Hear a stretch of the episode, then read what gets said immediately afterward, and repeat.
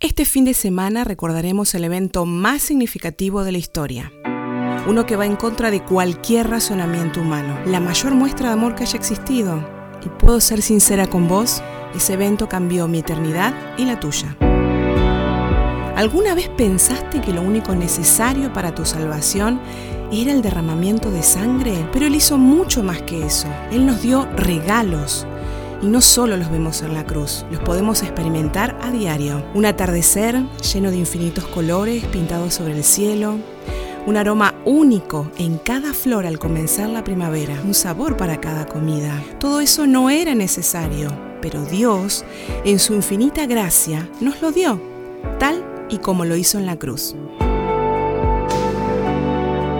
El que estaba sin pecado tomó la forma de un pecador para que nosotros, pecadores, pudiéramos ser llamados santos. Eligió la corona de espinas por sobre la corona de los cielos por vos. Se dio a sí mismo para redimirnos de toda iniquidad y purificar para sí un pueblo propio. Sus manos abiertas, para ser clavadas en un madero, nos muestran cómo fueron abiertas las puertas del cielo. Él llevó tu lista de pecados y luchas, borrándola para siempre. Su sangre limpió los secretos más ocultos de tu corazón, brindando perdón y salvación. El camino al Getsemaní nos recuerda la promesa de que jamás seremos abandonadas por Él. Nos ha redimido, nos guarda, nos entiende. Cuando el mundo pensó que había acabado con Él, los lienzos utilizados para envolver su cuerpo herido demostraron la transformación de la tragedia en una victoria eterna y celestial.